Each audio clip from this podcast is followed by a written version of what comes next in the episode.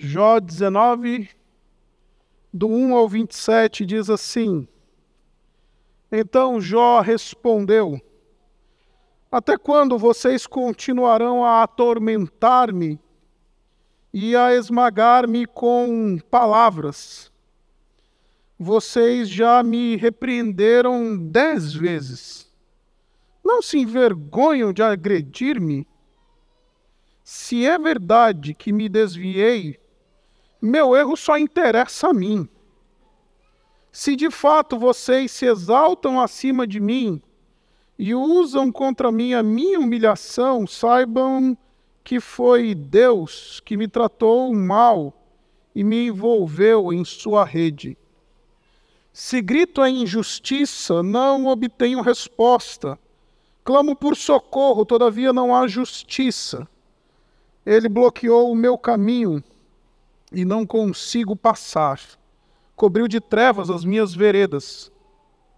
Despiu-me da minha honra e tirou a coroa de minha cabeça.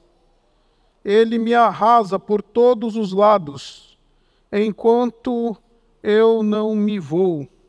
Desarraiga a minha esperança, como se arranca uma planta. Sua ira acendeu-se contra mim ele me vê como inimigo. Suas tropas avançam poderosamente, cercam-me e acampam ao redor da minha tenda. Ele afastou de mim os meus irmãos, e até os meus conhecidos estão longe de mim. Os meus parentes me abandonaram e os meus amigos esqueceram-se de mim. Os meus hóspedes e as minhas servas consideram-me estrangeiro, veem-me como um estranho. Clamo o meu, chamo o meu servo, mas ele não me responde, ainda que eu lhe implore pessoalmente. Minha mulher acha repugnante o meu hálito. Meus próprios irmãos têm nojo de mim. Até os meninos zombam de mim e dão risada quando apareço. Todos os meus amigos chegados me, detestam. Aqueles a quem amo voltam-se contra mim. Não passo de pele e ossos, escapei só com a pele dos meus dentes. Misericórdia, meus amigos, misericórdia, pois a mão de Deus me feriu por que vocês me perseguem como Deus o faz? Nunca irão saciar-se da minha carne? Quem dera as minhas palavras fossem registradas, quem dera fossem escritas num livro, fossem talhadas a ferro no chumbo ou gravadas para sempre na rocha. Eu sei que o meu redentor vive e que no fim se levantará sobre a terra, e depois que o meu corpo estiver destruído e sem carne, verei a Deus. Eu o verei com os meus próprios olhos, eu mesmo e não outro, como anseia no meu peito o coração. Esta é a palavra de Deus. Vamos orar mais uma vez? Deus bendito, nos abençoa.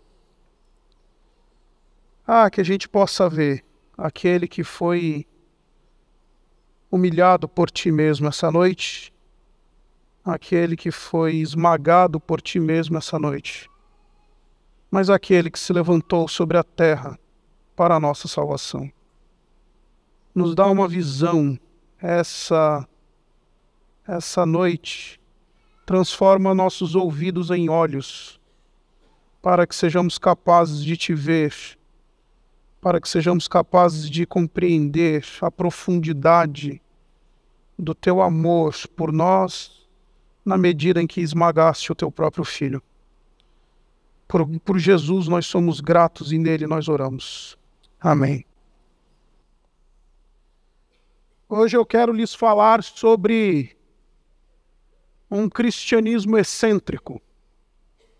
Hoje quero lhes falar sobre um tipo de cristianismo que deixou de ser o cristianismo praticado nos, arraiais evangélicos, o cristianismo que deixou de ser praticado pelos cristãos que se dizem fiéis a Deus, porque ser cristão hoje em dia é cada, mais, é cada vez mais ser parecido com o mundo. Ser cristão hoje em dia, a gente fala assim: ah, eu sou crente, mas eu sou normal. Quando a gente chega na faculdade, quando a gente chega no nosso trabalho, ah, eu sou crente, mas eu sou normal. Eu sou cristão, mas eu não sou esquisito. Vim propor para você que quando nós anulamos a excentricidade do cristianismo, aquilo que ele tem justamente de estranho ao olho do mundo, aquilo que ele faz com que sejamos identificados justamente como diferentes, nós nos distanciamos do cristianismo proposto por Cristo. Quanto mais curta é a distância entre nós, cristãos, e aqueles que estão ao nosso redor, que eventualmente não conhecem o Senhor, e quanto mais distante é a, é, é, é, é a nossa semelhança ao cristianismo proposto pelo Evangelho, ah, acredite, nós estamos muito, muito, muito fora do prumo enquanto cristãos. Agora eu quero começar com um ponto de partida aqui. E nesse ponto de partida, eu preciso. Pode colocar lá para gente isso, obrigado. Esse ponto de partida é um teólogo barra psicólogo chamado Richard Beck. Ele é professor numa faculdade ali nos, nos Estados Unidos. E ele fala uma coisa, eu quero começar com essa definição. Ele diz assim: a palavra excêntrico vem da a combinação, tá faltando um B ali nos termos gregos ek, que quer dizer fora de, e kentron, centro. Quando combinamos ekentros, que significa excêntrico, significa fora do centro. O termo se tornou popular no fim da Idade Média. E ele vai dizer: quando os astrônomos, como Copérnico, ousaram propor que a Terra não era o centro do sistema solar, ao sugerir que, na verdade, era a Terra que orbitava ao redor do Sol, Copérnico se tornou o excêntrico original. E ele usa essa ideia e ele aplica ao cristianismo. Ele diz assim: uma identidade excêntrica é aquela que o ponto focal do ser é substituído por Deus. O ego, em um tipo de revolução copérnica, é retirado do centro e movido para a periferia. O eu é removido do centro do universo de tal maneira que ele mesmo possa orbitar em torno de Deus. Em outras palavras, todos os cristãos que fizeram de Deus o centro e o foco de suas vidas podem justamente ser chamados excêntricos. Todos os cristãos que fizeram de Deus o centro e o foco de suas vidas podem ser chamados excêntricos. É nesse sentido que eu quero propor a você que ser um cristão excêntrico significa ser alguém que trocou a, o seu movimento focal ou central do seu ser. O mundo não gira em torno de mim, eu giro em torno de Cristo. A teologia chama isso de uma substituição de uma vida ego-referente para uma vida teo-referente. A vida ego-referente é aquela vida em que eu analiso todas as coisas ao meu redor e interpreto todas as coisas ao meu redor na medida em que elas são boas a mim. Então, a minha vida financeira tem que ser boa a mim. Os meus filhos têm que ser bons a mim. A minha, o meu casamento tem que ser bom a mim. O meu emprego tem que ser bom a mim. A minha carreira tem que ser bom a mim. Minha namorada tem que ser bom a mim. O meu namorado também. A vida tem que ser boa a mim. Isto é aquilo que nós chamamos de uma vida ego-referente. A minha proposta para você é que quando o Senhor Jesus Cristo ele saiu da tumba, e é por isso que a gente faz uma força lascada para manter Jesus na tumba. Porque quando ele sai da tumba, já não é mais o cordeiro sofredor, mas é o leão de glória. E esse leão de glória, ele diz assim: toda a autoridade me foi dada, então não serei eu que vou orbitar em torno do seu umbigo, mas é você que precisa se submeter à minha vontade. Esse é o cristianismo excêntrico.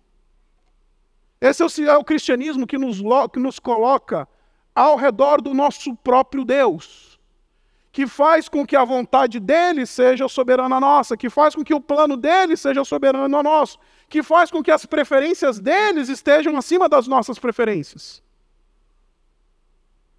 E é justamente isso que nos faz absolutamente distantes e gente que o mundo vai olhar e vai falar assim: esse daí é maluco. Esse daí é doido. Esse daí é fora dos eixos. Esse daí é alguém que não dá para levar sério. Esse daí é uma pessoa que é absolutamente fora do eixo. Porque excêntrico nos nossos dias é aquele que não se molda aos padrões convencionais, né? Então, por exemplo, eu estava outro dia conversando com uma pessoa e tive a audácia, tive a audácia, olha só como é que pode, né? eu tive a audácia de dizer que não estava mais nas redes sociais. Aí virou uma pessoa para mim e falou assim: Nossa, e você vive como? Tá certo que a pessoa que me fez essa pergunta não tinha nem 15 anos de idade. Mas eu sou um excêntrico. A este indivíduo que pensa que ter rede social significa ter uma existência plena, né? Ser completo em sua existência. Aí eu virei para esse para essa moça que estava me perguntando essas coisas e eu disse assim: "Acredite, minha vida está tão melhor, está tão mais fácil, está tão mais tranquila, que antes eu postava uma foto com a minha filha, vinha dez gurus me dizer como eu que tinha que, que, tinha que criar minha filha, né? Aí, como eu sou pastor, eu não posso mandar para aquele lugar, e vai que eu mando, né, no momento de fraqueza da minha fé, porque o pastor ele peca também, peca bastante, inclusive. E aí sai o print, ó, oh, o pastor da igreja batista urbana me mandou para aquele lugar, que não sei o que, ele é um grosso e etc, para evitar. Aí eu saí das redes sociais. Porque bastava eu postar uma foto da minha filha, olha pastor, você tem que pegar sua filha, fazer assim, assim, assim. Qualquer coisa. Mas aí falei para uma jovem de 15 anos de idade, não tenho mais rede social. Ela me tratou como se eu fosse um ET. Nós somos, deveríamos ser tratados como ET. Quando a gente chega no trabalho e fala que não vai dar a nota com valor diferente. A gente devia ser tratado como ET. Quando a gente fala para a secretária, não, eu não vou jogar fora o meu casamento por causa de 15 minutos no motel. A gente devia ser tratado como ET quando a gente não aceita algumas proposições, algumas propostas do mundo. Em primeiro lugar, porque nós temos convicções excêntricas. E meus irmãos, deixe-me mostrar isso no texto que nós acabamos de ler. Você sabe a história de Jó. Jó, ele foi aquele homem justo, íntegro, reto e que se desviava do mal. É assim que o próprio Deus, ele nos define Jó. Se você voltar lá no capítulo 1 de Jó, isso está na boca de Deus. Satanás entra na presença de Deus e Deus é que levanta a bola e fala do Jó. Deus chega para o Jó e para Satanás e fala assim: Satanás, o que, que você está fazendo aqui na minha presença?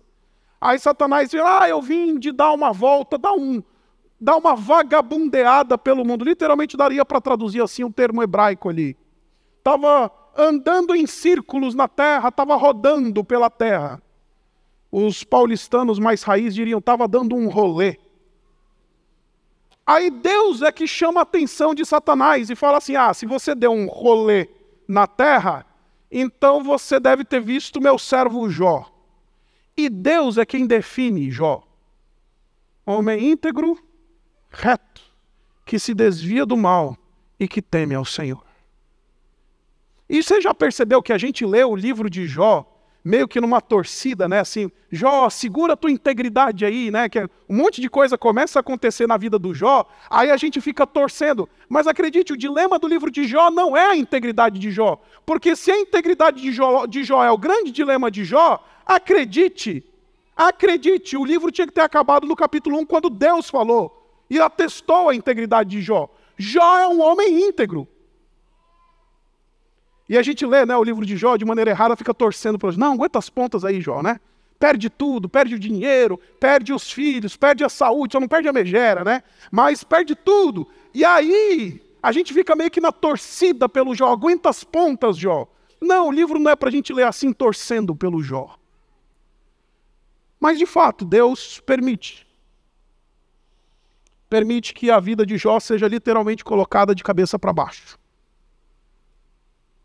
E a razão é muito simples, porque entre a glória dele e o meu e o seu bem-estar, Deus sempre vai preferir a glória dele. E por que, que eu estou dizendo isso? Porque o grande dilema do livro de Jó é Satanás tentando ao Senhor. E ele diz assim: grande coisa Jó ser íntegro, Deus. Grande coisa você cobriu ele de bênção até eu seria íntegro. Você cercou ele de benesses. Esse homem tem a família Doriana. Este homem tem dinheiro na conta. Este homem tem saúde para dar e vender. Este homem está com tudo certo na vida. É fácil ser íntegro e fiel assim. Sabe o que, que, o que, que Satanás está acusando Deus? Satanás está acusando a Deus de comprar os seus adoradores com bênçãos. Esse é o grande dilema de Jó. Satanás vira para Deus e fala: Tu és o mensaleiro cósmico, tu garantes a tua base aliada, passando dólar na cueca.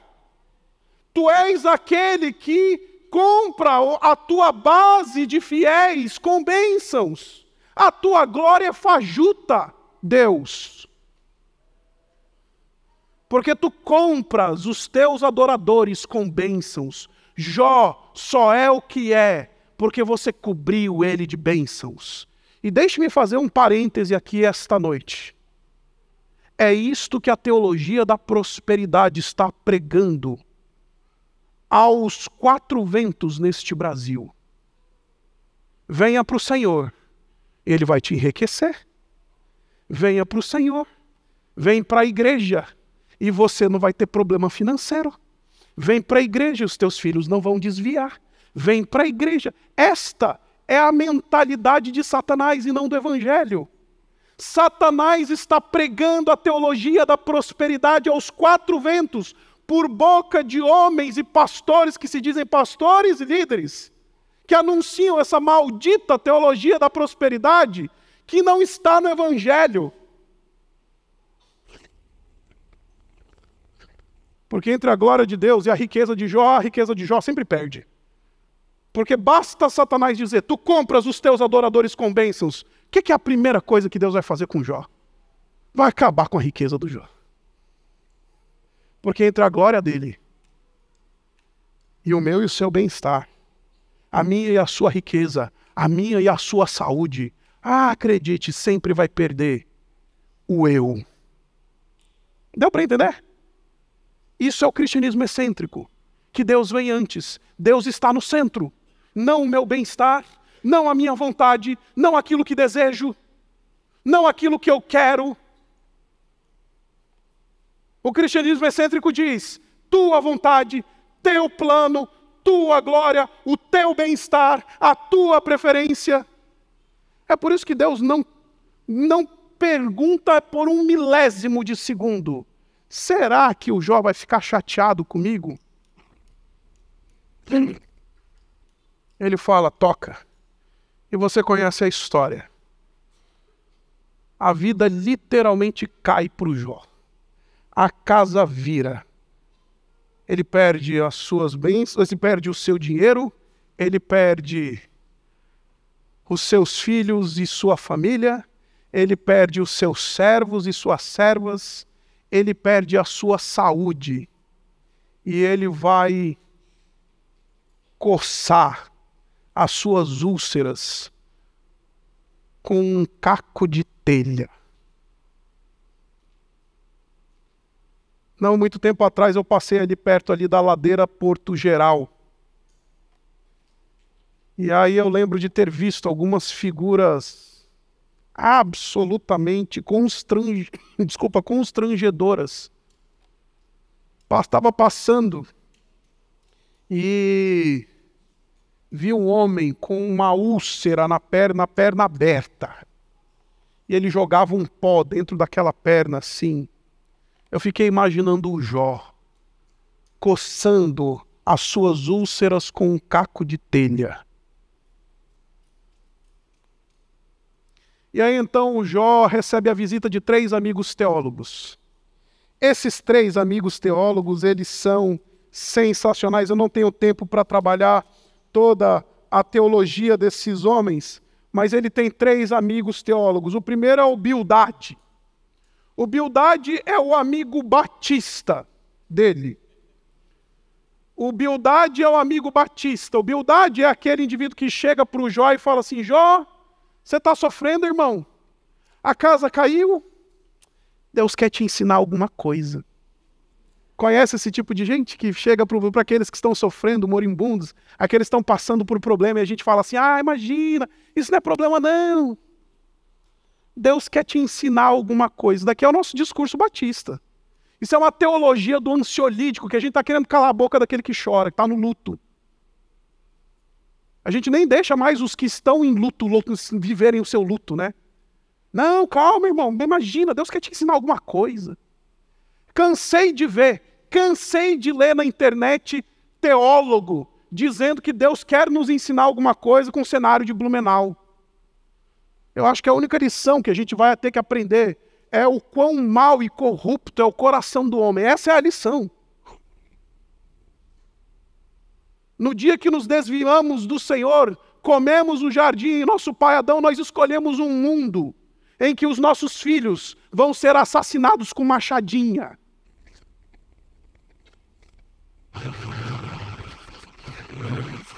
E aí vem o Bildade, amigo batista dele, fala assim: Não, Jó, vem cá, Deus quer te ensinar alguma coisa. Depois aparece um outro amigo dele, o Elifaz. O Elifaz é o mais interessante. Ele é o amigo existencialista do Jó. Ele fala assim: Não, Jó, veja bem, deixa eu te explicar uma coisa. A vida é feita de altos e baixos. Conhece esse tipo de gente? Abstrai. Conhece esses crentes por aí?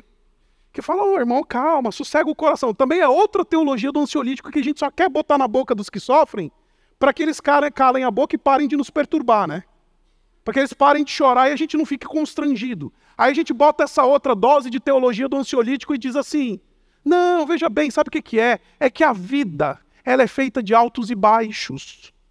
Então, deixa eu te falar, tem hora que a gente está em cima e tem hora que a gente está embaixo, Jó, e você é um exemplo disso. Você estava em cima, voando. O homem mais rico do Oriente. Agora é a tua vez de descer um pouquinho, camarada. E a vida é assim mesmo. Abstrai, irmão. Aceita que dói menos. Esse é o resumo da teologia do ele faz. E finalmente o Zofar, o terceiro amigo de Jó, na Matita. Ele chega para o Jó e fala assim: Ô Jó, deixa eu te falar uma coisa. Deus não está querendo te ensinar nada, você não está curtindo aí a montanha russa da vida, Zofar chega e é pesado. Ele é o amigo pentecostal do Jó. Aí ele chega para o Jó e fala: Vigia, irmão, que você está em pecado. Vigia, irmão, você está em pecado. Se você está sofrendo, é que a mão de Deus está pesando. Deus é fogo consumidor. Conhece esse crente que fala isso para os que estão sofrendo na igreja? Irmão, você está devendo na praça? Irmão, está devendo dízimo? Irmão, você está traindo tua mulher? Conhece esse discurso? Ah, Deus é fogo, Deus vai te pegar, cara. Esse é o Zofar. Você está em pecado. Você está em pecado. Jó começa a abrir aí a podridão da tua alma e confessa os teus pecados e Deus vai agir com graça para com você.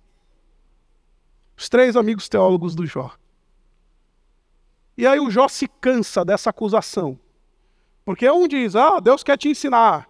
E também diz, tu está em pecado. O outro diz, não, veja bem, Jó, são circunstâncias aleatórias da vida, mas tu também está em pecado. E aí vem o último e fala, não, é que você é um pecador miserável, lascado, e Deus está pesando a mão sobre você, aleluia.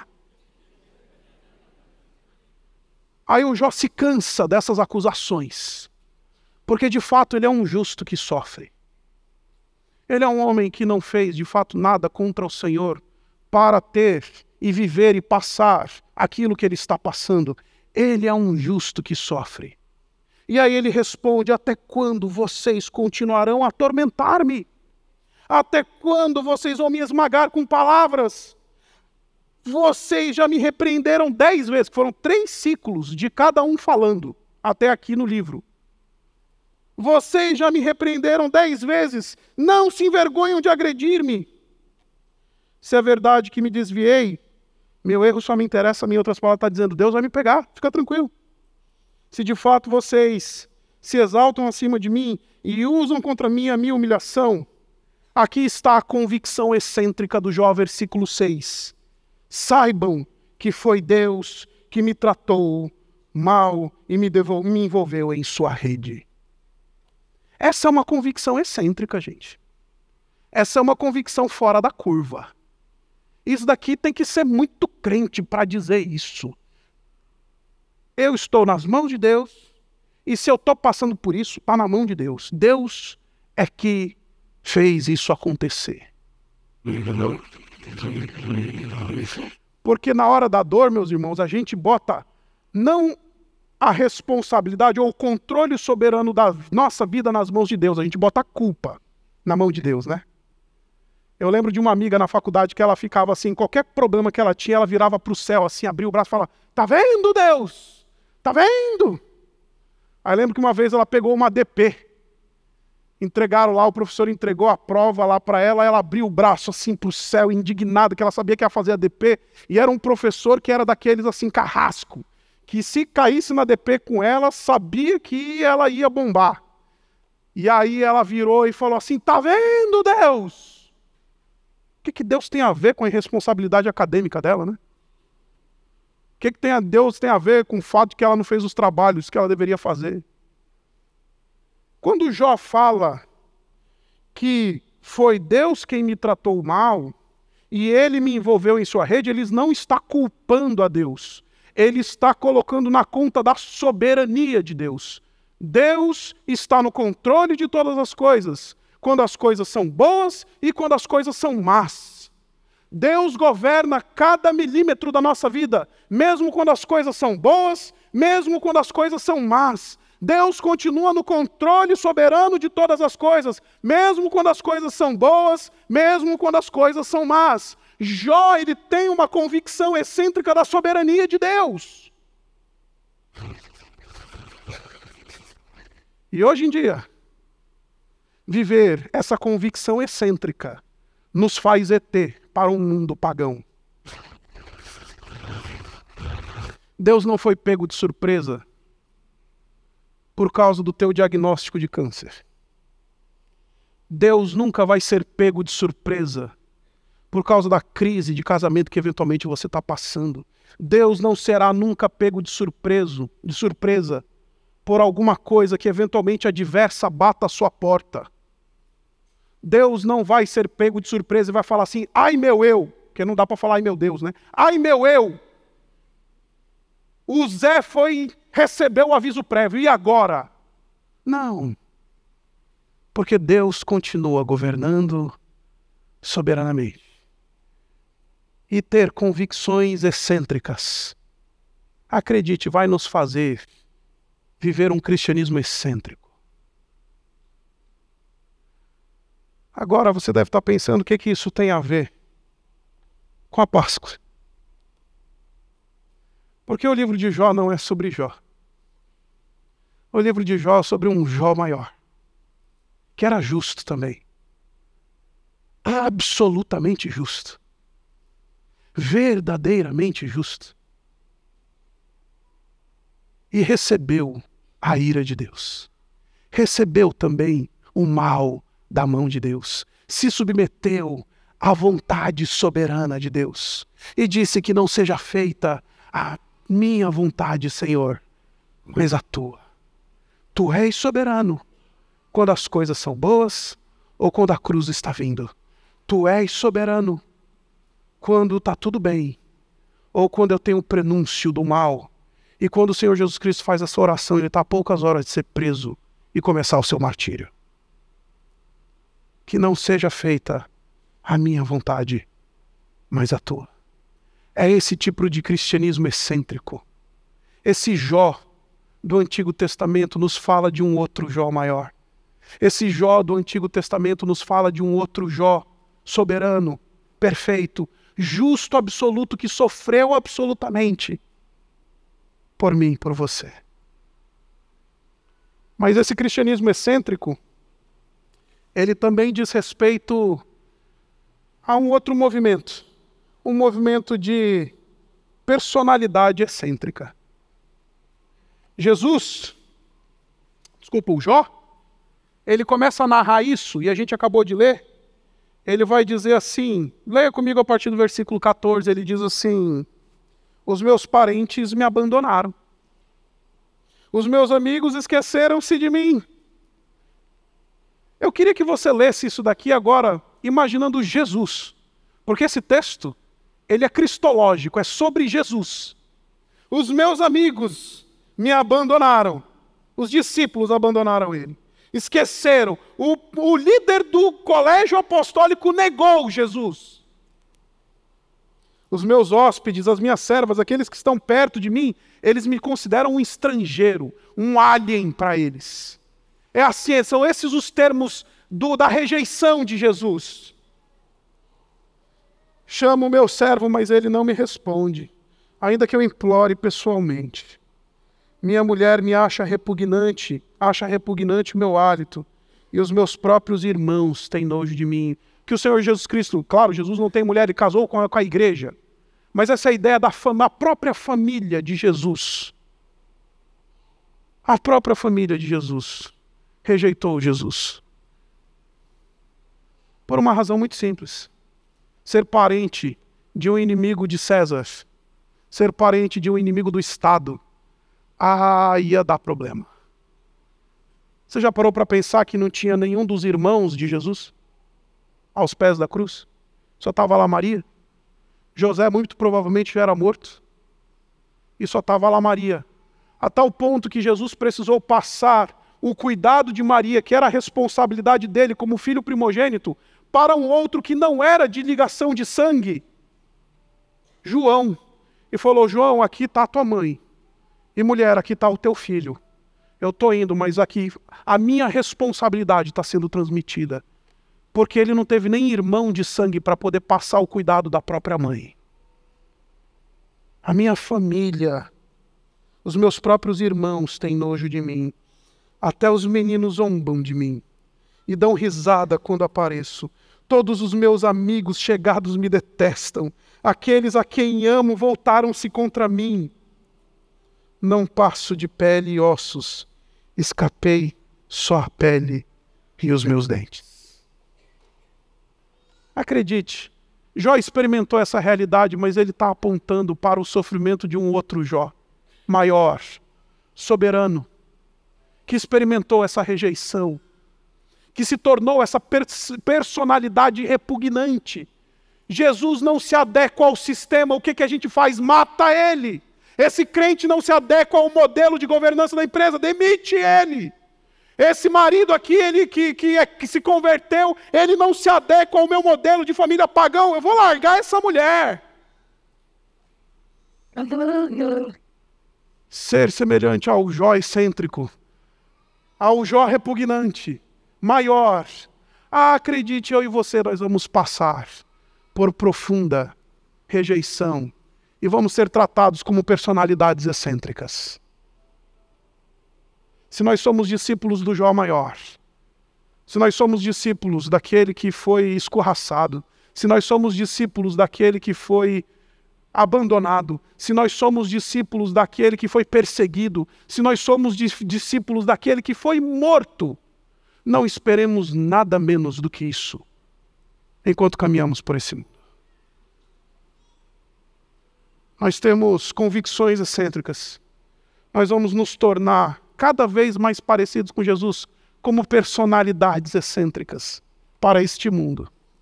E finalmente, nós teremos um testemunho excêntrico. O Jó abre a boca. O Jó fala.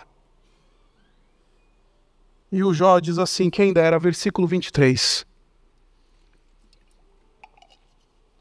Quem dera as minhas palavras fossem registradas. Elas foram, né? Estão na Bíblia. No único livro que os céus e a terra passarão, mas as palavras de Deus não passarão. De quem são essas palavras, senão do próprio Senhor Jesus?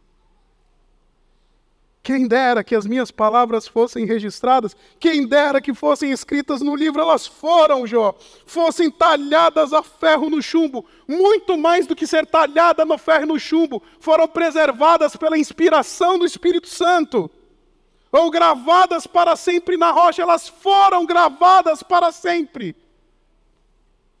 E qual que é o testemunho do Jó? Eu sei que o meu Redentor vive. Eu sei que meu redentor vive. Esta é, este é o testemunho do Jó. O Jó olha para a realidade, para a perseguição, para a vida de cabeça para baixo, olha para o mundo de guerras, ele olha para a situação e diz: Eu sei que o meu redentor vive e que no fim se levantará sobre a terra. Gente, qual é a expectativa de Jó? De não ver Deus andando sobre a terra se não ver Deus andando sobre a terra. Essa é a expectativa do Jó. Eu vou ver Deus andando sobre a terra, ele se levantará sobre a terra. O meu redentor vive e ele vai se levantar sobre a terra, vai andar sobre a terra. E depois que o meu corpo estiver destruído e sem carne, ainda que eu morra, porque a morte não é o ponto final e este é o grande, a grande vitória da Páscoa. Ainda que eu morra, depois que o meu corpo estiver destruído, ainda que eu morra e no meu corpo não tiver nem carne mais, eu verei a Deus, porque onde está a morte, o teu aguilhão? Onde está a morte, a tua vitória? Eu verei a Deus eu o verei com os meus próprios olhos. Eu acho interessante porque o Jó, ele, em primeiro lugar, fala: Eu vou morrer. E ele vai dizer: Eu vou ver a Deus. Mas logo em seguida ele diz assim: Eu verei com os meus próprios olhos. Em outras palavras, ele está dizendo assim: Eu vou ressuscitar. Porque precisa ter olho, precisa ter ressuscitado, precisa ter olho para falar: Verei com os meus próprios olhos. Não são olhos espirituais, ele está se referindo ao seu olho, o olho mesmo. Ele está dizendo: aquele mesmo que ressuscitou, ah, ele vai me ressuscitar. Porque eu não somente verei ele depois que eu tiver consumido no meu corpo, morto, mas eu também o verei com os meus próprios olhos. Jó está celebrando a Páscoa. Jó está dizendo: Eu vou ressuscitar, porque ele ressuscitará. Porque ele vai se levantar sobre a terra. Ah, eu vou ressuscitar.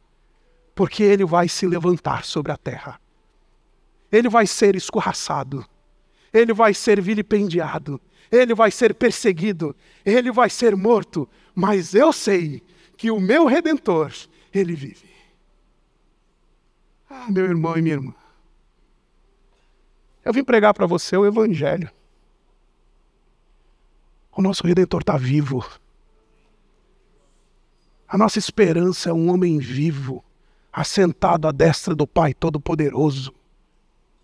E ainda que os dias sejam negros, ainda que a gente se identifique um pouco com o Jó, ainda que a gente experimente sobre essa terra ah, o mal que está debaixo do controle de Deus, a nossa esperança é que Jesus anda sobre a terra. Ele se levantou sobre a terra. o Redentor vive e ele vai me levantar também. Eu o verei com os meus olhos. Uma feliz Páscoa para você.